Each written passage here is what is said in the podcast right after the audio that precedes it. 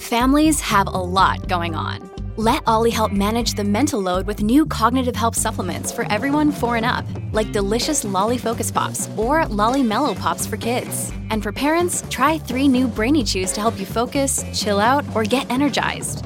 Find these cognitive health buddies for the whole fam at ollie.com. That's O L L Y.com. These statements have not been evaluated by the Food and Drug Administration. This product is not intended to diagnose, treat, cure, or prevent any disease.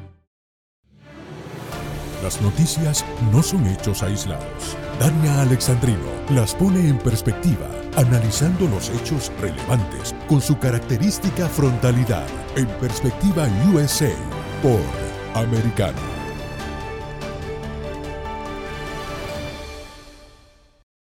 Amigos, continuamos aquí en esta conversación a través de Americano Media. Soy Dani Alexandrino y estás conectado con Perspectiva USA, el programa que pone, mira, a mis amigos socialistas de cartón, gigantes emocionales, enanos intelectuales, a llorar, a llorar porque no les gusta lo que digo. Pero bueno, vamos entonces a hablar acerca de, mira, ¿dónde es? Usted sabe que yo le he hablado a usted en repetidas ocasiones de dónde es que tiene que comenzar nuestra lucha para la salvación de nuestro país.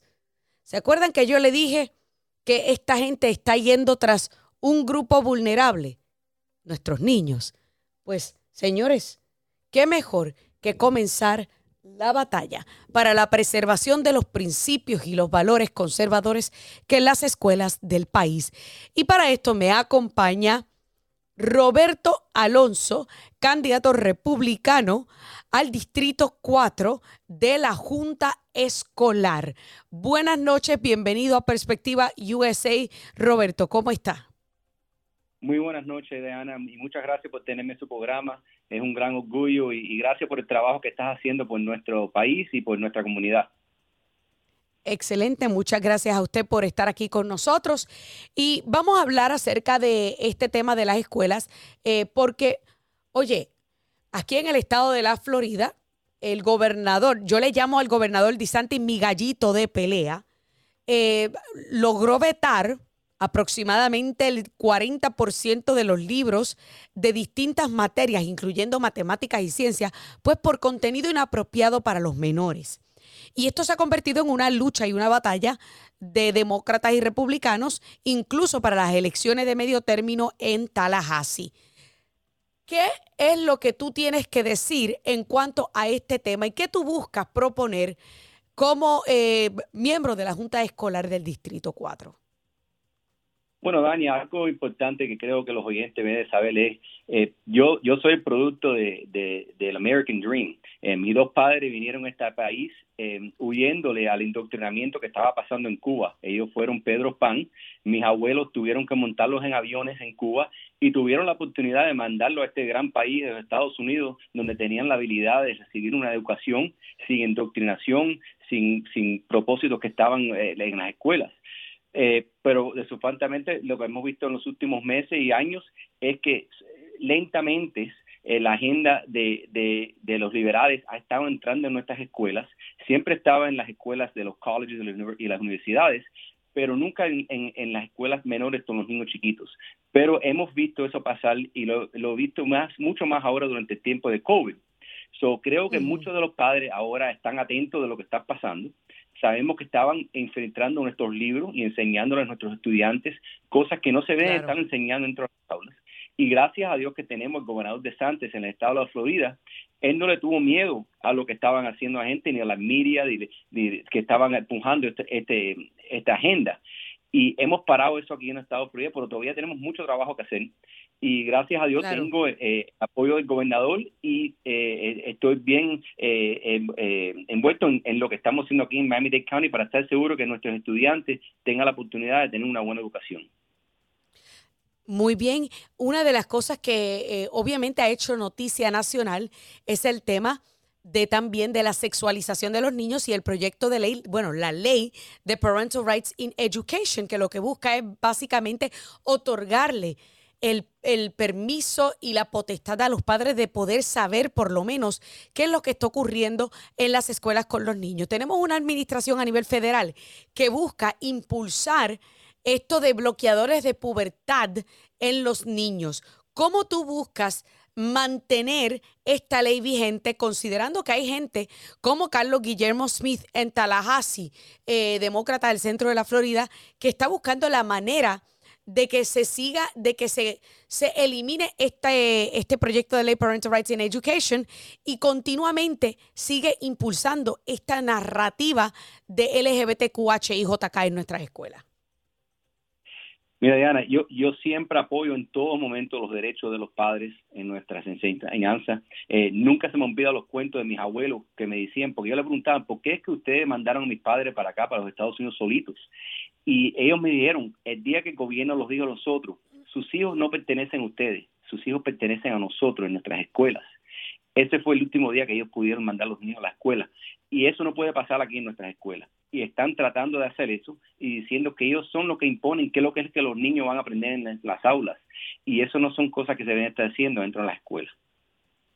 Y te pregunto, porque precisamente una de las cosas que tú apoyas es school choice, que es la opción de los padres de escoger a dónde van a mandarse a, sus hijos a estudiar.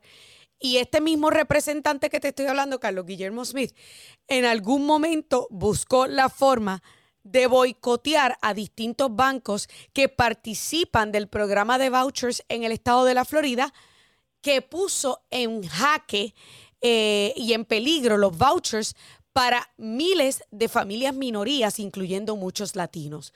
¿Qué, tú propones? O sea, porque yo sé que tú apoyas las escuelas charters y las opciones de elección de escuela para los estudiantes.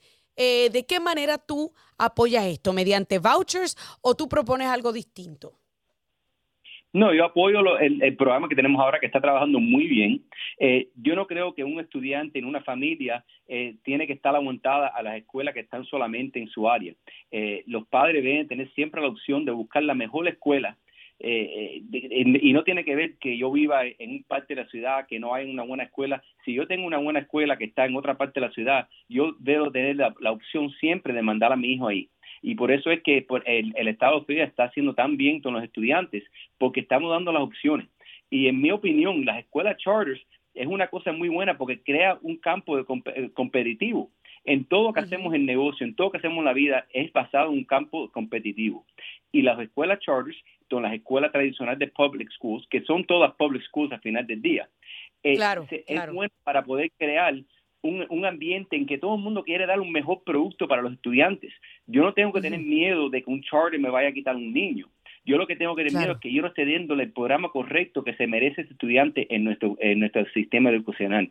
So, eso siempre será mi prioridad, buscarle la mejor opción para los estudiantes, no para el gobierno, pero para el estudiante que a fin de cuentas, como yo siempre digo, son si, eh, si invertimos en los niños ahora y en una buena educación, no en un adoctrinamiento, estamos invirtiendo en el futuro de la nación. Así que nosotros tenemos, yo creo, y, yo no sé si tú piensas lo mismo, Roberto, que esto es una guerra eh, que, que, obviamente nos tiene la izquierda y el Partido Demócrata frontal a los principios y valores conservadores, pero al mismo tiempo es una guerra de flanqueo donde nos están atacando por distintos lados, donde están atacando eh, los principios, los valores conservadores, incluyendo las iglesias, están atacando el rol de la familia y están también atacando las escuelas y buscando la manera de adoctrinar a los niños. ¿Tú crees, por lo general, y, antes de, de ir a eso, por lo general las juntas escolares siempre han estado dominadas por demócratas? ¿Qué probabilidades tienes tú considerando este punto bien importante, que por lo general los demócratas dominan esas posiciones? Diana, e-, ese es un punto excelente, porque muchas eh, entrevistas que he tenido eh, me dicen, oh, ¿cómo es que ustedes van a evitar atraer política para dentro de nuestras escuelas y nuestras school board y la junta escolar? Y le digo, bueno, la política siempre ha estado ahí. Lo que siempre ha sido la política izquierdista controlada por las uniones.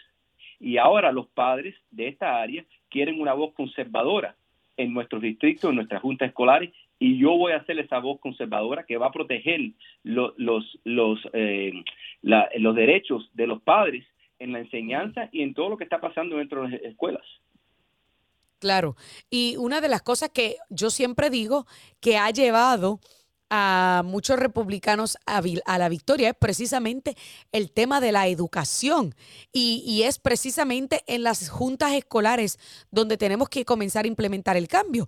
Ahora, te puedo hablar de que creo que fue en San Francisco que hubo tres republicanas que lograron sillas en la junta escolar, algo que no había pasado en décadas en la Junta Escolar del Distrito 4 también está predominado por demócratas? El, el, Distrito 4 siempre ha sido un, asiento que yo decía fuera eh, eh, ocupado por una señora por 23 años que era eh, moderada, no no era republicana 100% ni, ni liberal, pero nunca, en mi opinión, tuvo la, el valor de, representar correctamente la voz. Y un buen ejemplo fue cuando estuvo el, problema con las máscaras, las mascarillas. Eh, el gobernador había dicho que había que quitar las mascarillas de los estudiantes y darle la opción a los padres. La opción es de los padres de que el niño se quiere ponerse la mascarilla o no. Pero ellos quisieron ir contra el gobernador, le pusieron un pleito contra el gobernador con los abogados del distrito y pelearon las leyes del Estado que habían pasado. So, esos son ejemplos que me hacen pensar qué tipo de agenda tiene la persona, pero lo más importante es vamos a pensar hacia el futuro y, la perspectiva que yo voy a traer y es que siempre los padres van a tener una, una voz en todo lo que voy a hacer en, en Distrito 4. Tienes toda la razón y nos está, se nos está acabando el tiempo, pero como una de las cosas que escuché recientemente de un republicano en el Congreso, y tengo menos de un minuto, yo quiero que usted me responda de la forma más fácil y más rápida posible. Eh, me eh, dijo que, lo, que hay que ir a Washington a negociar y a trabajar en conjunto. Tú, considerando el camino que ha tomado el Partido Demócrata y lo que buscan implementar en las escuelas, ¿estás dispuesto a negociar con miembros demócratas de la Junta? Eh, en este momento yo no creo que ellos quieren negociar con nosotros y no hay nada que negociar. En este momento nosotros tenemos que estar steadfast en las decisiones de nosotros y seguir adelante con la, con, la perspectiva de qué es lo que es que quieren los padres y siempre defender los derechos de los padres. Eso es algo que ellos nunca van a representar. Y de hecho, vuelvo y repito, Parental Rights in Education Bill sigue vigente, es una ley del Estado, no se puede eliminar a menos que la legislatura nuevamente este, haga algo para poder eliminarla. Sin embargo, muchas de las juntas escolares en y a través del Estado he visto que continúan impulsando estos, estos libros de eh, la teoría crítica de la raza y de la mentalidad de perspectiva de género y me parece una falta de respeto a la ley y sobre todo a la exigencia de los padres, ¿o no? 100%. Eh, y, y, seguir tratando y por eso que siempre debemos que ponerle ojo a todo lo que está pasando y tener buenos eh, you know, board members en las juntas escolares que siempre van a estar representando a los padres y siempre dando la opción a los padres para poder ver qué es lo que está pasando adentro de esas escuelas. Excelente. Roberto Alonso, candidato a la Junta Escolar del Distrito 4 en la Florida. Déjele saber a nuestros amigos cómo pueden saber más de usted rapidito que me tengo que ir. Me pueden ver en mi Twitter, Roberto Alonso FL, o en mi website, robertojalonso.com. Excelente, muchísimas Número 130, ahora agosto 23. Excelente, muchísimas gracias y éxito. Porque cada noticia no es un hecho aislado. Hay que entenderla en perspectiva. Escucha nuestra próxima edición de Perspectiva USA con Dania Alexandrino de lunes a viernes, 6 p.m. en este, 5 centro, 3 pacífico. En vivo por Americano.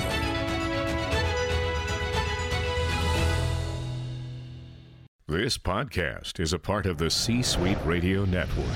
For more top business podcasts, visit c-suiteradio.com.